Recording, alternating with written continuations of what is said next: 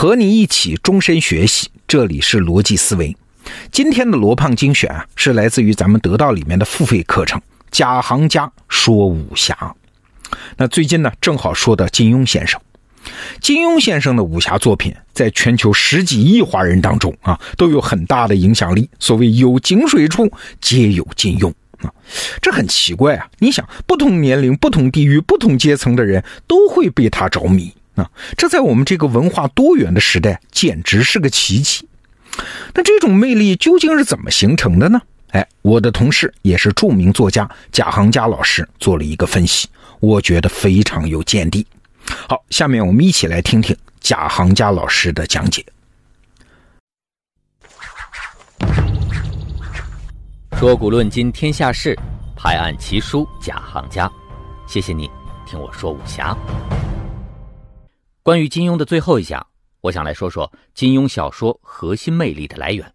世人评价金庸有句话叫“有井水处就有金庸”，金庸覆盖的是全世界的井水，从来没有哪个用中文写作的小说家能像他这样，让不同国籍、不同阶层、不同文化和信仰的华人都着迷。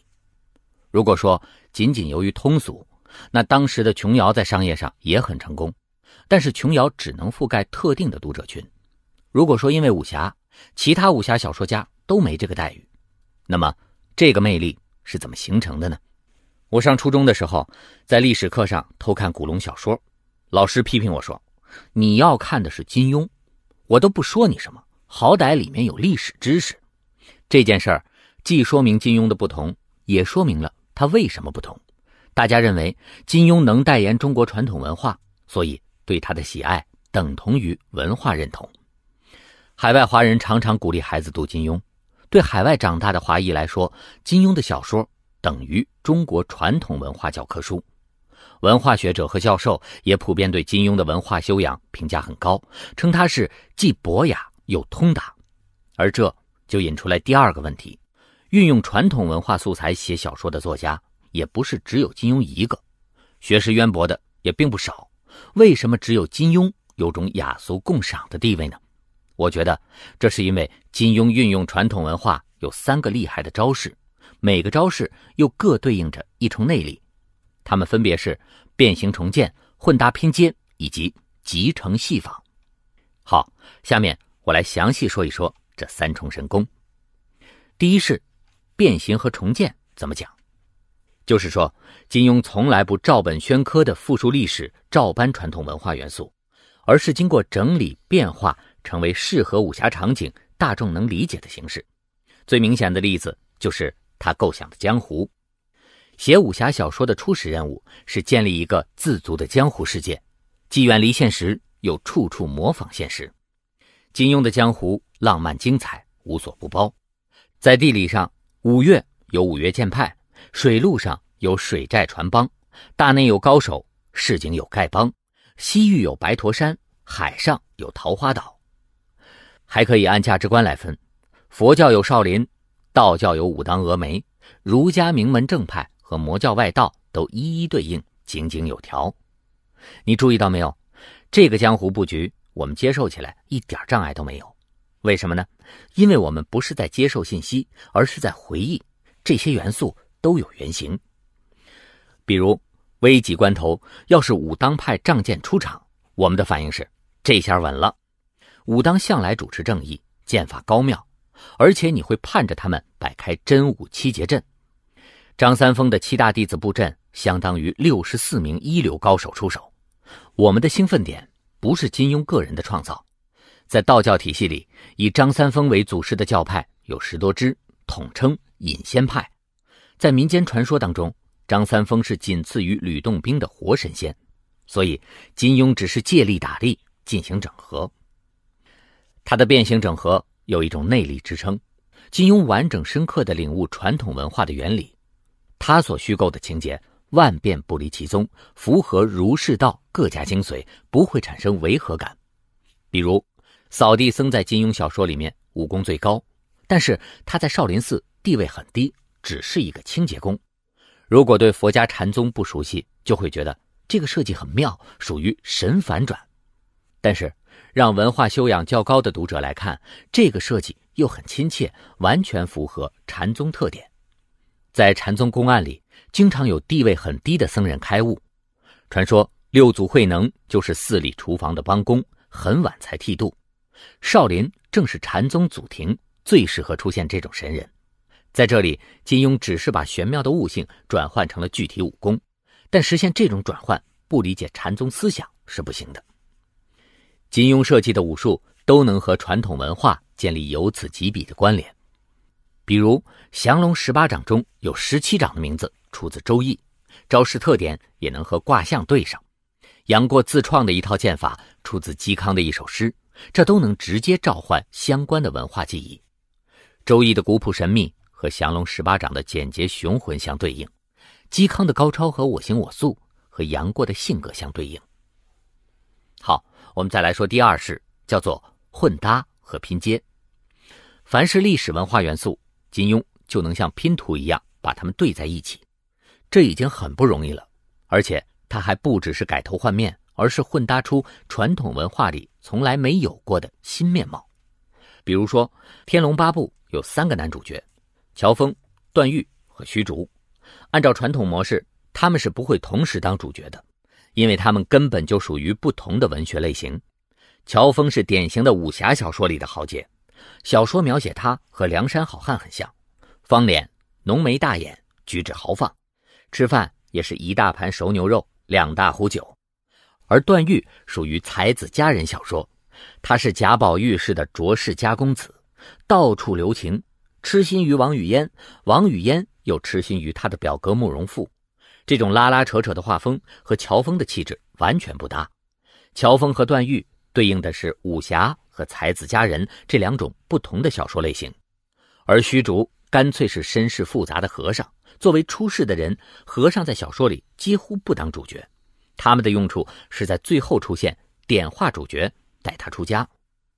但是金庸就能用相互渗透的方法。把他们写到一起，你看，段誉染上了乔峰的侠气，一个文弱书生和乔峰斗酒的时候，连喝四十碗，比武松都多了一倍。而乔峰爱上了他搭救的少女阿朱。我们前面讲宋太祖千里送京娘的时候说过，这个桥段在传统武侠里是不允许的，等于好汉趁人之危。阿朱死后，萧峰发誓终身不娶，又像才子佳人小说里的一样痴情。金庸这么写出来。偏偏就协调，可能我不说你都感觉不到这个混搭有多罕见。原因就是金庸有自己的观念和内力，能调和他们的不同之处。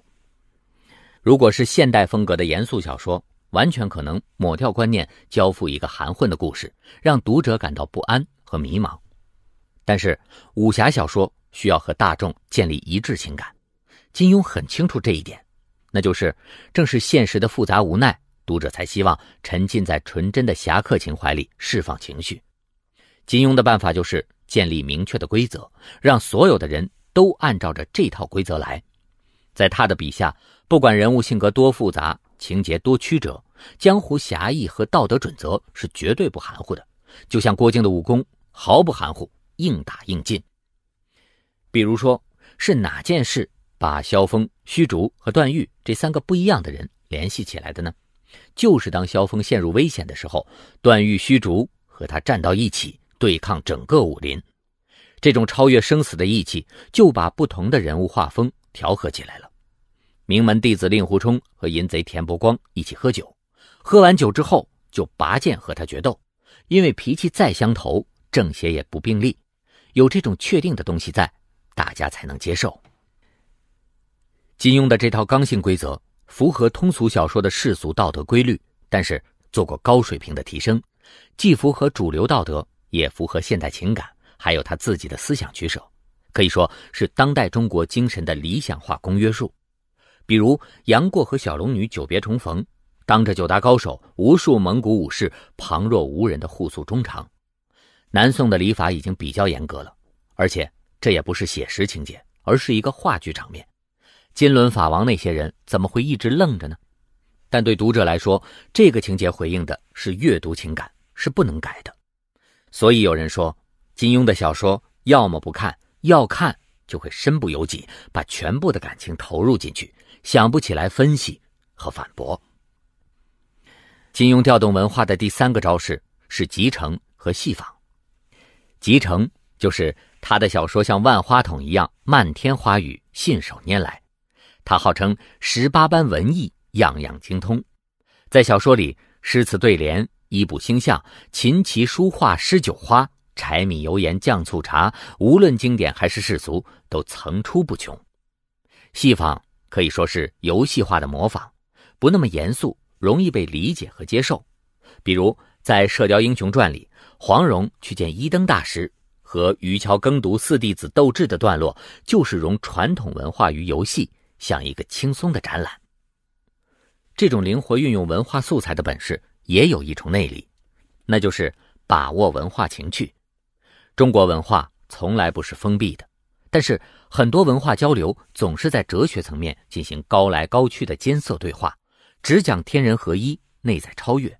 别说外国人了，中国人自己。也很难理解。传递中国文化，抽象的、空对空的讲观念，效果总是欠佳的。最需要像金庸这样的人，用鲜活的场景和故事来呈现文化质感。比如，黄蓉给洪七公做的菜是有幻想成分的功夫菜，取材自金庸的家乡。这种细致罗列的写法，放在纯小说里或许不够精准，但是对于武侠小说来说，就特别有情趣。在中国审美里。情趣是个不太好概括，但是十分重要的概念。作诗画画没有固定的章法，核心标准是有没有情趣。简而言之，情趣不是思想，而是一种由文化积累而来的精致从容的生活风度。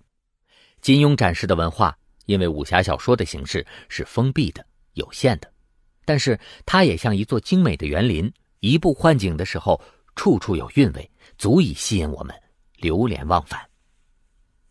这一讲，我们说到金庸整合文化的三大招式：一是在领悟文化原理的基础上进行变形和重建；二是抓住当代中国人的观念和情感，将旧元素进行新的拼接和混搭；三是用戏仿的方式，以世俗情趣调用传统文化。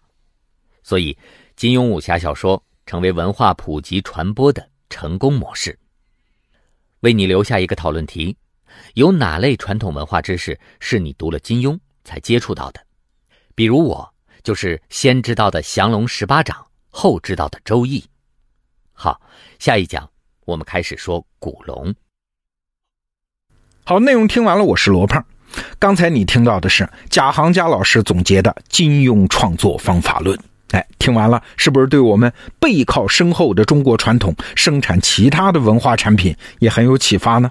对，他的这门课啊，从先秦的刺客讲起啊，一路讲到唐代的女侠、宋代的神偷，还有今天的影视、游戏和玄幻小说。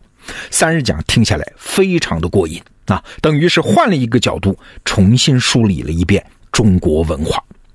那现在你在得到 APP 的首页搜索“武侠”两个字，就可以看到贾行家说武侠这门课程，推荐你加入学习。